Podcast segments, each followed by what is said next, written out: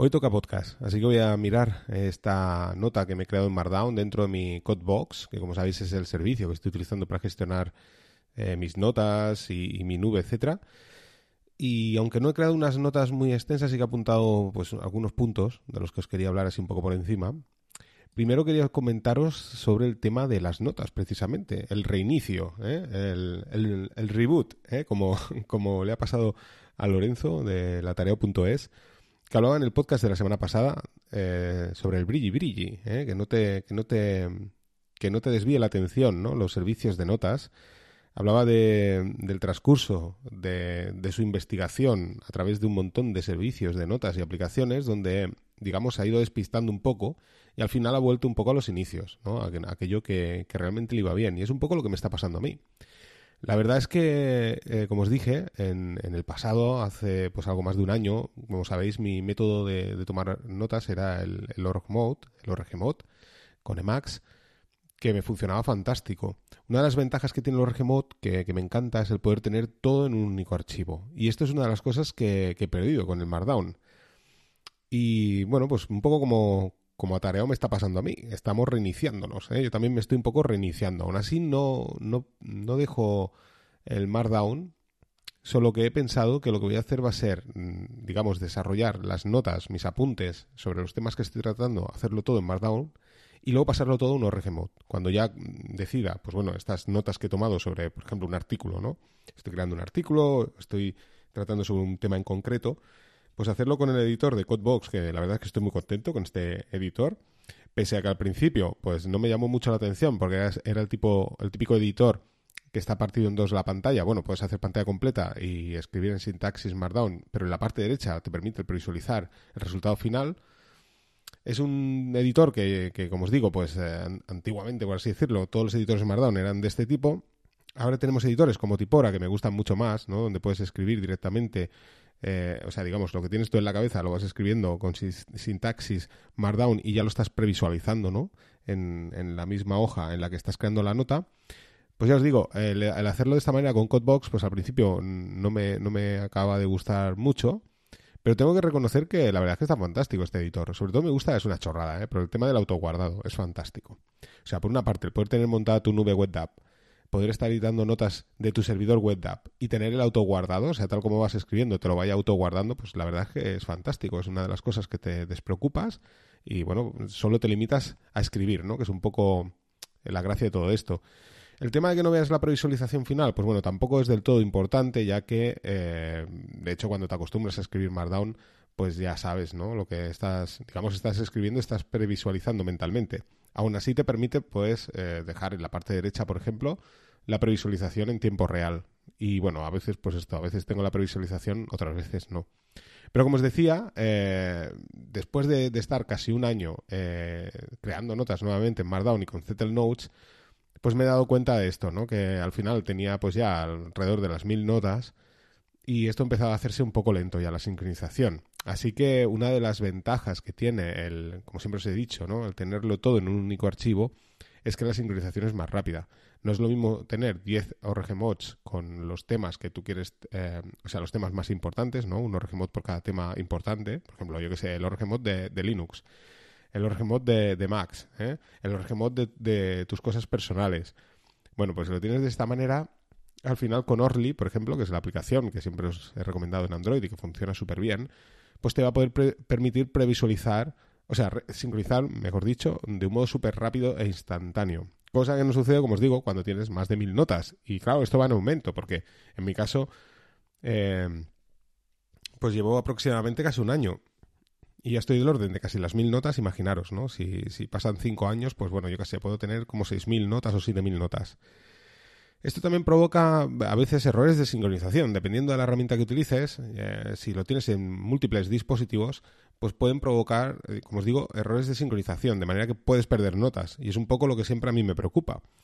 En, el, en la aplicación, ya le voy a llamar aplicación porque no es un script, en RC Notes, que es la aplicación, espero publicar en breve, a ver si me pongo las pilas y, limpio un poco los comentarios y todas las cosas que tengo ahí en el script y lo publico.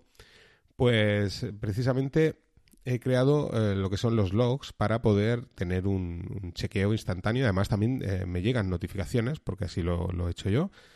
Eh, en mi caso, vía Matrix, que, que, digamos es la, mi servicio ¿no? privado. Y de esta manera, pues siempre que, que edito una nota o borro o creo una nueva nota, me llega una notificación pues diciéndome el nombre de la nota que he creado y de esta manera pues mm, digamos estoy al corriente. Si me voy a dormir y por las noches, yo qué sé, con un algún tipo de sincronización, algo raro, se pierde alguna nota, pues me va a llegar una notificación y de esta manera pues no voy a perder ninguna de las notas. Aún así vuelvo a decir, me gusta más el ORG porque al final tienes, pues yo qué sé, 10 notas donde, donde lo tienes todo, que sí, que puede ser un archivo de 1,5 megas, perdón, 1,5 gigas no, porque sería media vida, ¿no? Pero 1,5 megas, que es un archivo quizás muy grande, pero sabes que está todo ahí ¿eh? y no lo vas a perder. Y luego, como sabéis, tienes la potencia de Max para buscar de un modo súper rápido e instantáneo entre toda esa cantidad de líneas de tu archivo Regmod. Como os decía, eh, pues esto, la idea es un poco pasarme a los Regmod. ¿Cómo lo vamos a poder ver esto en...? Porque claro, eh, tú, me dirás, ostras, qué guay, ¿no? Tienes esto del Codebox, tienes un editor fantástico en Markdown, pero claro, en los Regmod pues no lo vas a tener, ¿no? Pues sí que lo tengo, ya si recordáis, existe también File Stash, que es un servicio que te permite montar diferentes nubes, servidores, servidores web app, eh, Dropbox, etcétera, y bueno, pues montar, eh, pues esto, estas nubes. Yo en mi caso, como os digo, el servidor WebDAV y poder abrir archivos en, en ORGMod. Entonces esto es fantástico porque por debajo el editor de texto plano que lleva es Emacs. Así que es una buena solución también el tema este de File Stash. Y es un poco como lo tengo montado ahora. Eh, pues esto, las notas al día las hacemos con Codebox, eh, Notes en el móvil. También puedes hacerlo con Codebox en tu móvil. Eh, ya sea, como os dije, eh, con la aplicación, cosa que no voy a utilizar, ya os comenté eh, en el podcast anterior el tema de la aplicación, pero sí que lo puedes hacer con cualquier navegador en, en tu móvil y bueno, pues ahí directamente con el propio editor que trae Codebox, pues puedes editar y tienes el auto guardado y lo tienes todo, así que fantástico. Y bueno, una de las cosas que no acabo de ver claro, que no sé cómo hacerlo, porque ya hasta ahora lo que había hecho era crearlo todo, como os decía, en archivos ORGMod de los años anteriores, lo que pasa es que cuando previsualizas con Orly es un poco lioso porque Orly me he dado cuenta y tiene todo el sentido ¿no? en lo que es un dispositivo móvil. Cuando creas una nota, yo por ejemplo, eh, si ves el artículo del blog de Yugi, que también está hecho con ORGMod todo, igual que sucede con Markdown, al final eh, creas un, título principal donde, por ejemplo, en el caso de Markdown pones la almohadilla, en el caso del ORGMod pones el asterisco, y lo vas creando otras cabeceras de inferior nivel, por así decirlo, donde pones dos asteriscos o dos almohadillas en el caso del Markdown.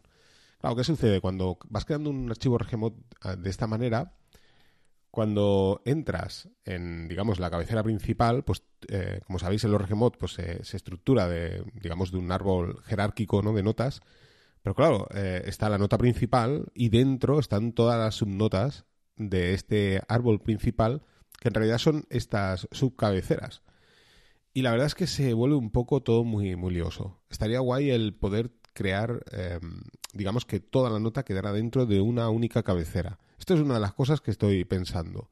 No sé si utilizar, por ejemplo, la sintaxis del Markdown de subcabeceras con la almohadilla, de manera que luego eh, pueda renombrarlo de un modo fácil mediante un script, por ejemplo, si quisiera hacerlo todo a Markdown y poderlo exportar. Pero de esta manera, al abrir esa cabecera principal, todo dentro de esa cabecera principal, a modo de nota, estaría todo, eh, digamos, el artículo, por ejemplo, todas las notas sobre un tema en concreto, dentro de un único. Eh, de una única cabecera principal, ¿de acuerdo? Como si fuera, mm, digamos que la nota está archivada dentro de esa, o sea, debajo de ese asterisco principal, ¿no? Y no sé, me parece más interesante porque a la hora de consultarlo vía Orly, por ejemplo, desde el móvil, es mucho más cómodo. No lo es así, probablemente a lo mejor desde, bueno, no quiere decir que sea más incómodo, eh, pero desde el PC, pero desde el móvil la verdad es que sí que lo es, ¿no? Al final pues te puedes añadirlo de esta manera. De hecho, como os digo, Orly a la hora de buscar, ahora ya las últimas versiones, te aparece, te, te, recuenta el número de notas y lo cuenta de esta manera, ya sea a través de una cabecera principal o subcabeceras. Y entonces te aparece pues el, el número de notas total. Yo, por ejemplo, tengo un, un archivo o en en Orly, uno de ellos, que ya me marca casi 2.500 notas. Entonces, claro, como os decía, esto, pues desglosarlo en archivos Markdown serían 2.500 archivos de texto plano Y claro, ¿qué sucede? Que cuando utilices eh, o cualquier otro tipo de aplicación, por ejemplo, el Reclon en este caso sí que es más rápido, pero Zettel Notes le cuesta más, ¿no? Al final tiene que ir sincronizando, haciendo, comparando lo que tienes en tu dispositivo cliente en tu móvil con el, servidor. Y esto, pues, lo que os decía, ¿no? Se hace un poco lento y si queda una media sincronización a medias, pues puede haber algún pequeño, algún problema de, sincronización. ¿Qué os digo? Esto no es exclusivo de Zettel Notes, sino que esto es con cualquier tipo, tipo de herramienta de, sincronización, como en su día, por ejemplo, utilizaba SyncIn y también sucedía con un montón de, de herramientas. Así que, bueno, tenerlo en cuenta. Yo no sé si a vosotros os ha pasado, echar un vistazo, pero, pero bueno, sucede, ¿eh? A veces cuando tienes muchas notas puede ser un problema. Entonces, otra de las cosas que podríais hacer es pues crear un, lo que sería un repositorio principal donde estáis trabajando con las notas en tiempo presente y una vez lo tienes, pues llevarlo a un sub, a un subrepositorio, ¿vale? Es otra de las soluciones que no sincronices tan a menudo, o sea, que sea para, para consultas, eh, digamos, en, en un tiempo futuro, ¿vale? Eh, si ya habéis acabado con un tema en concreto, pues lo metéis en otro repositorio como acabado y que cada vez que abráis ese repositorio con el que estáis trabajando, ese directorio donde tengáis todas vuestras notas actuales, pues bien, cuando, como os digo, si, si sabéis eh, que esa nota ya la, dais por acabada, lo pasáis al otro directorio y, este directorio habitualmente no se sincroniza siempre, ¿vale? Solo que cuando estés por ahí fuera, si es necesario, te conectas, haces la sincronización, que se puede tirar mucho más rato pero al menos en tiempo real, porque esto sí, ¿eh? Eh, con el servidor WebDAV y Zettel Notes, si metes pues alrededor de 30 notas, es una sincronización instantánea. ¿eh? Tienes la misma sensación que estar trabajando con, con, Google Keep o cualquier tipo de aplicación de notas. Es muy, muy rápido, ¿vale? Así que bueno, pues esto, estoy dándole vueltas a todo esto. Si, si bueno, si tenéis alguna sugerencia, pues me lo dejáis en el, en el grupo de YouGeek y estaré, pues bueno, estaré abierto pues a, sugerencias, ¿no? A ver cómo, cómo lo haríais vosotros, ¿no?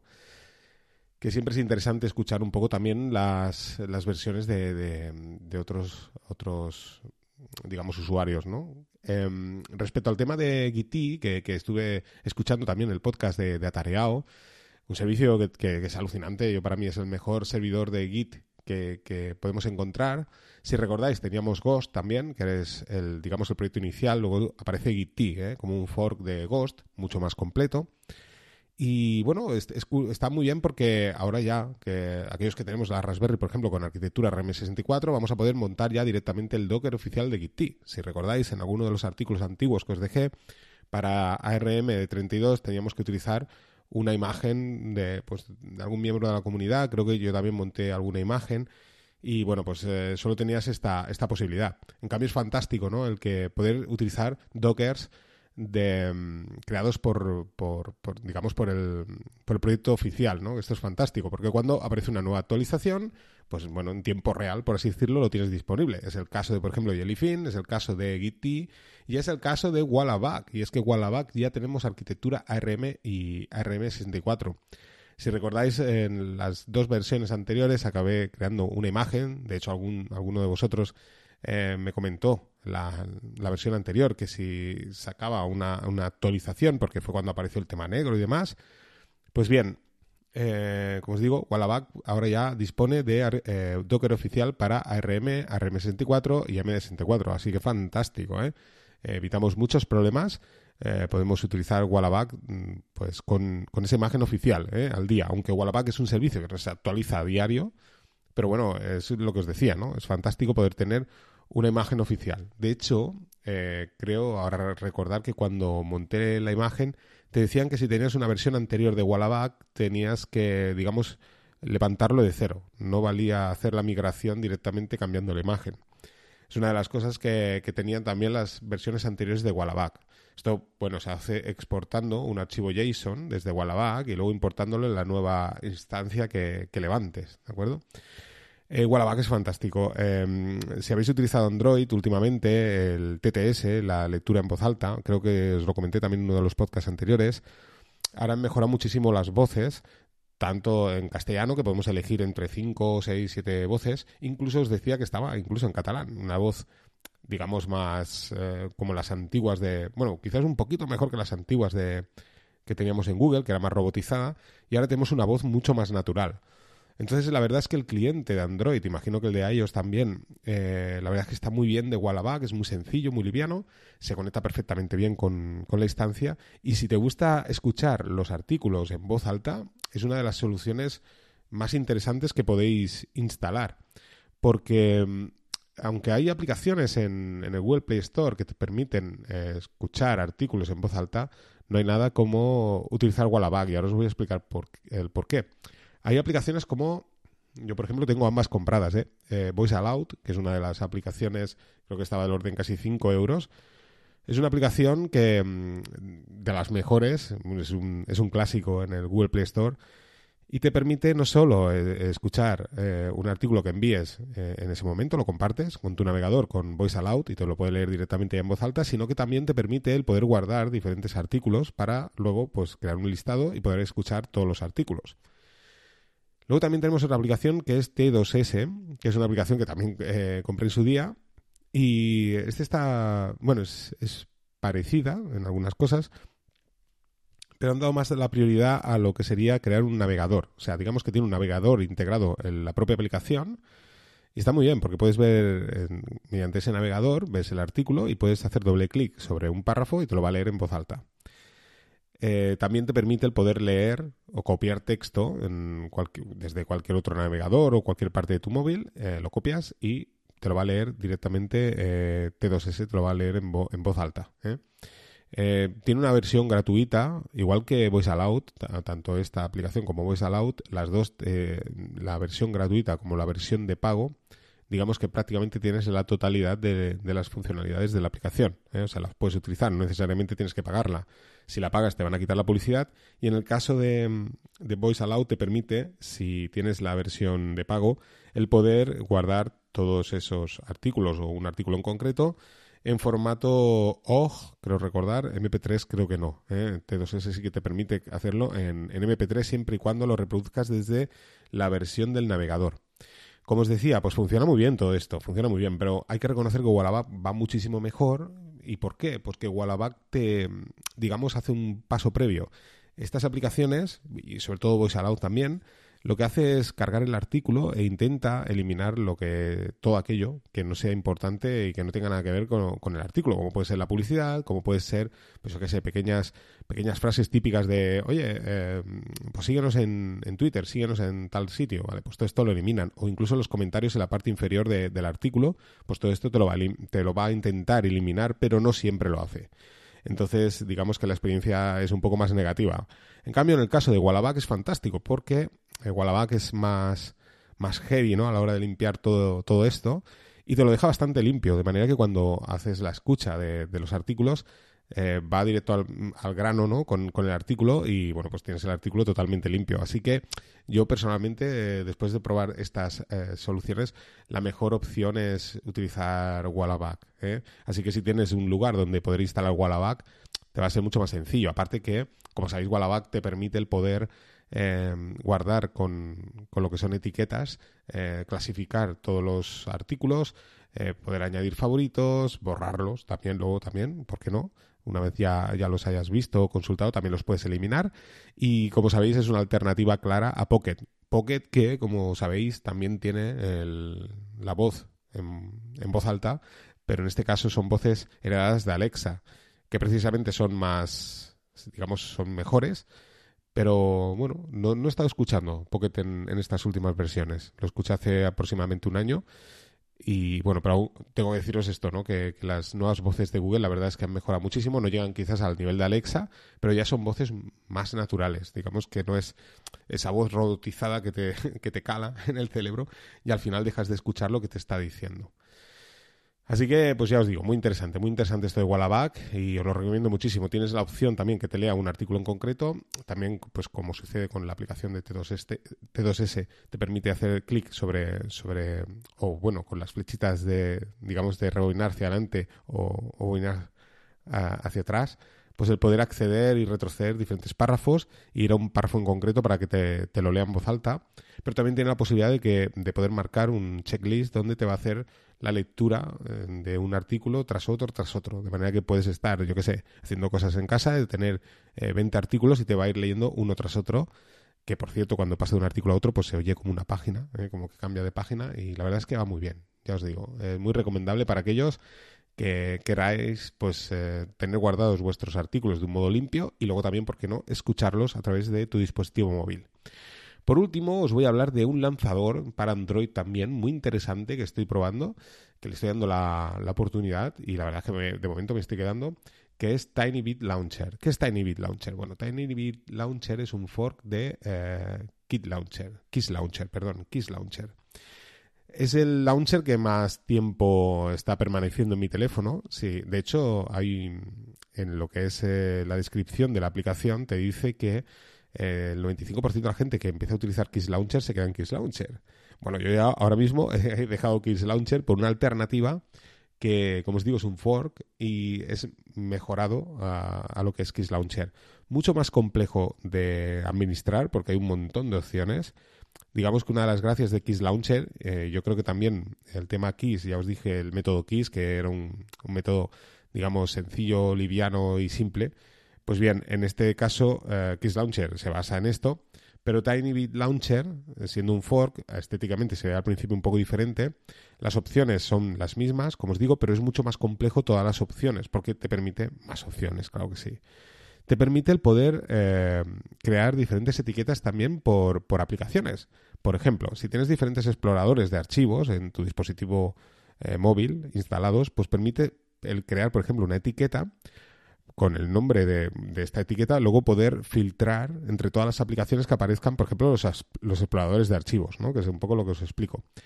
Eh, esta es una de las opciones que he visto que, es diferente a, a Kiss Launcher. Pero una de las cosas que me ha gustado, sobre todo de, de TinyBit Launcher es la posibilidad de poder buscar directamente desde la cajetilla de búsqueda donde busca, buscas las aplicaciones, el poder buscar directamente en Google, en DuckDuckGo también, ¿eh? tras la polémica de Microsoft, ¿eh? que ahora todo el mundo está escandalizado porque resulta que DuckDuckGo eh, también no es tan, tan privado, al menos a día de hoy, como, como lo parecía, ¿no? Y Bing, que también este sí de Microsoft, aquí no, no, no, llevarás ninguna sorpresa, sabes lo que estás utilizando. O incluso añadir eh, buscadores personalizados. También está YouTube, también. O sea, digamos que en la cajetilla de búsqueda tú puedes poner, por ejemplo, pues yo qué sé, eh, Linux, y te va a aparecer diferentes sugerencias de buscadores que te vienen por defecto, otros que tú puedes agregar, como pueden ser Google, eh, ese buscador open source que puedes instalar también en tu, en tu Raspberry, en tu VPS o Search, que es otro de los buscadores.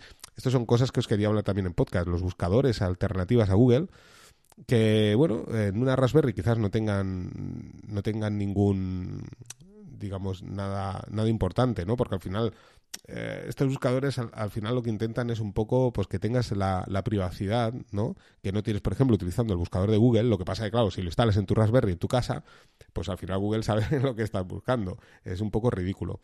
Esto es interesante si montas una instancia en un VPS, la abres a la red, lo compartes y bueno, eh, como hay un montón de solicitudes de búsquedas, al final, digamos, aquí sí que eh, vas a volver un poco loco a Google porque no vas a ver esa IP eh, que está en un VPS hacia dónde, o sea, a quién pertenece, pues dirán, bueno, pues es un VPS, pero no sé quién, qué personas están utilizando este buscador, ¿no? Que es otra de las opciones. Pues bien, eh, te permite también, claro que sí, eh, TinyBit Launcher el poder agregar ese buscador que tienes montado en tu VPS para, para hacer búsquedas y lo tienes compartido con toda la comunidad.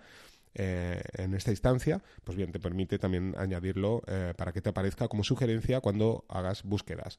Startpage, y muchos otros eh, buscadores que puedes utilizar. Como os decía, Google, la verdad es que va muy bien. Es un Docker también, creo que tiene eh, arquitectura también ARM.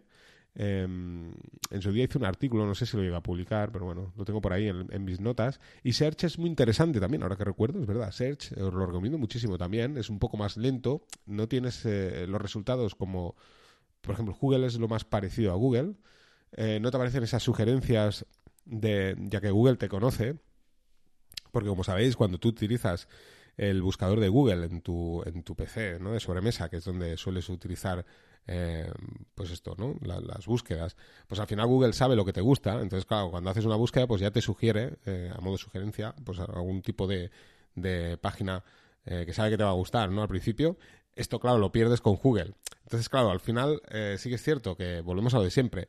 Sí, el producto eres tú, todo el rollo, pero ostras, la verdad es que mola, mola esta opción de, de que te, te sugerencias de cosas súper interesantes, que no te lo hace, por ejemplo, Google. Pero bueno, Google es un modo más libre a la hora de buscar. Y como os digo, tenerlo en tu Raspberry, tenerlo en tu PC instalado mediante Docker, pues puedes hacerlo, pero no tiene mucho sentido, porque al final, como os digo, eh, o sea, Google lo que va a hacer es conectarse a los servidores de Google, te va a ofrecer los resultados, pero claro, si lo tienes en tu IP, pues al final Google sabe que eres tú, ¿no? Entonces, pues para utilizar esto, pues oye, utilizas Google y, acabamos antes. Lo mismo, lo mismo sucede, es algo de las cosas que yo siempre he querido adaptarme, pero me ha costado muchísimo el utilizar Startpage, que es un servicio también de un buscador que está, eh, digamos, están hospedados en Holanda, que, digamos, prometen eh, la privacidad al 100% y utilizan los servidores de Google, ¿vale? En, los resultados de las búsquedas. Pero es curioso, no sé si a vosotros os pasa, me parece que esto os lo comenté también en un podcast, pero por más que, que sean las mismas búsquedas al final, eh, a mí me acaba gustando más Google, no sé por qué, ya estoy hecho a Google y bueno, pues al final siempre acabo utilizando Google. Yo utilizo Google directamente y, no utilizo estos, estos buscadores alternativos.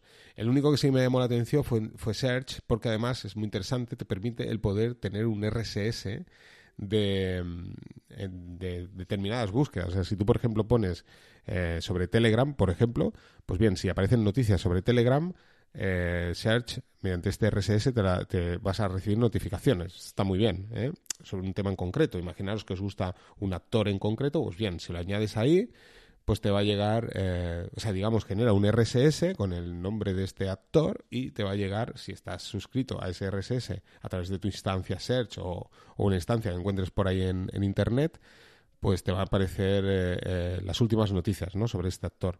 Así que está muy interesante. También hay un fork de Search, que también lo estuve mirando y lo estuve probando, que, que bueno, que está bien, ¿vale? Pero como os digo, pues vuelvo a decir, eh, si tú te lo quieres montar para tener estos RSS, tenerlos en tu red privada y tal, pues bueno, está bien.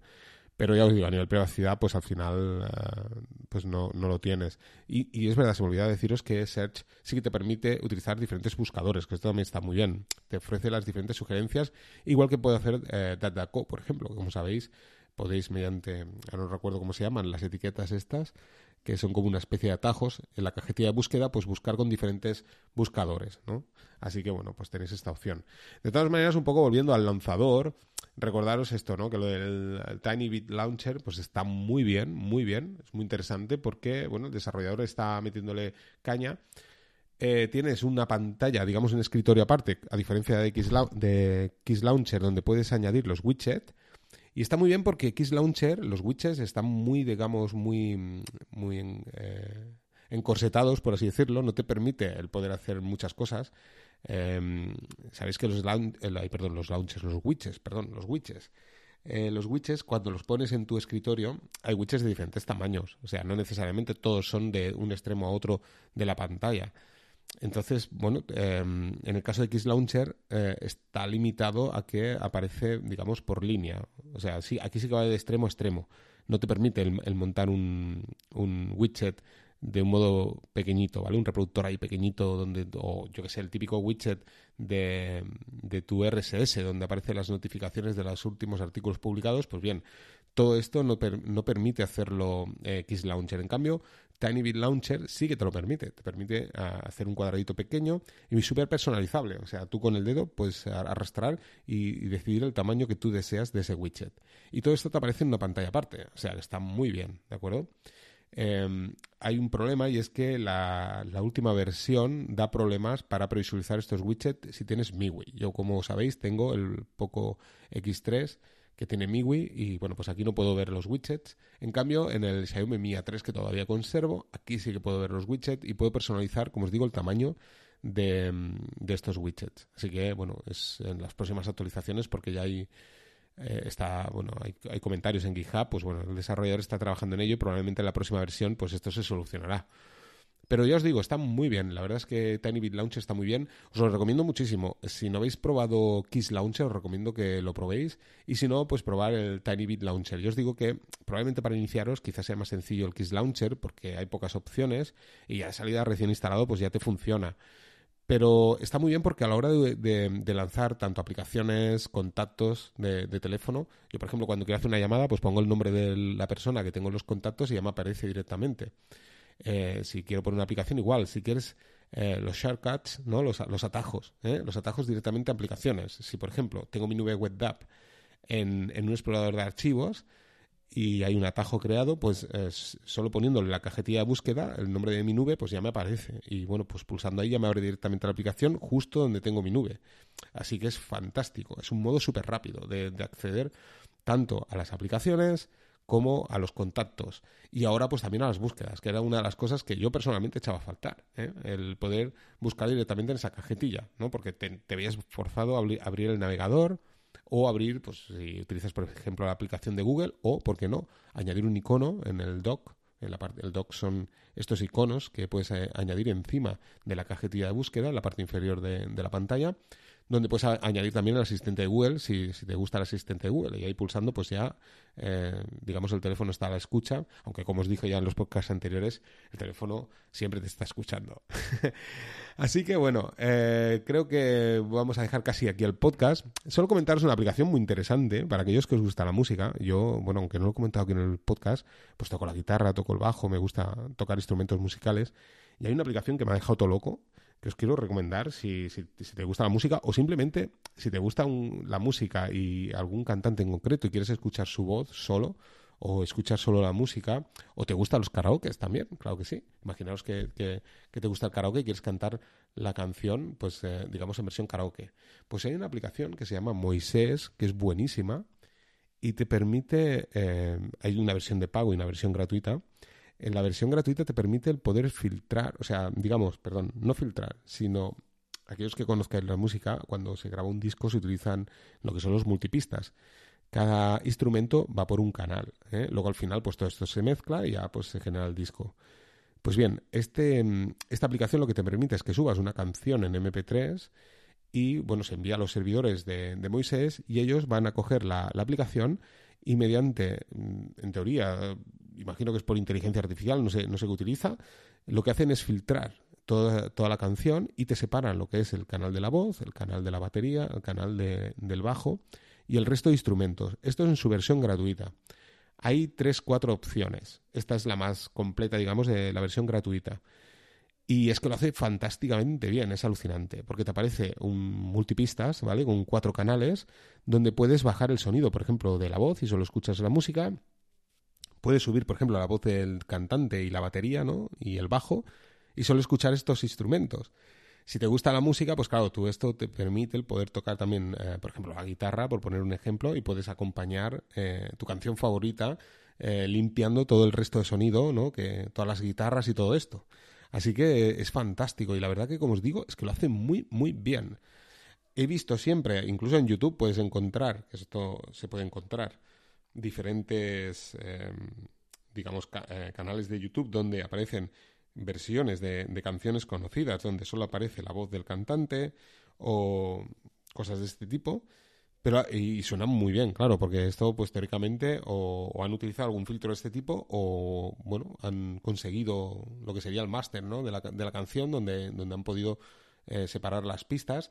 También eh, es cierto que hay por ahí pues eh, páginas web también donde te, te, ofrecen esta posibilidad, donde si por ejemplo hay un disco que está grabado con 20 pistas y no sé, desde la pandereta hasta, hasta la voz del cantante, ¿no? Lo tienes todo.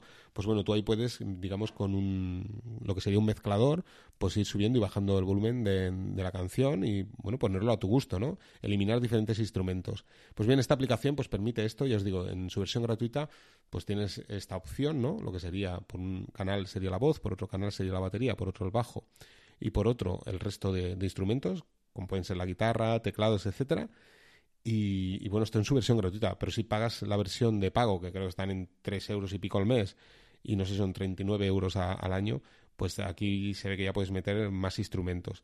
La verdad es que es fantástico, ya os digo, en su versión gratuita yo estoy alucinando. Es, va súper bien y es que lo hace fantásticamente bien. Así que nada, si te gusta la música, os recomiendo que le peguéis un vistazo porque os va a gustar mucho esta aplicación.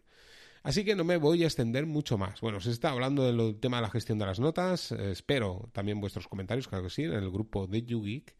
Eh, comentaros que si te gusta eh, poder escuchar en voz alta los artículos, tus artículos favoritos, pues los puedes desviar a, a Wallaback.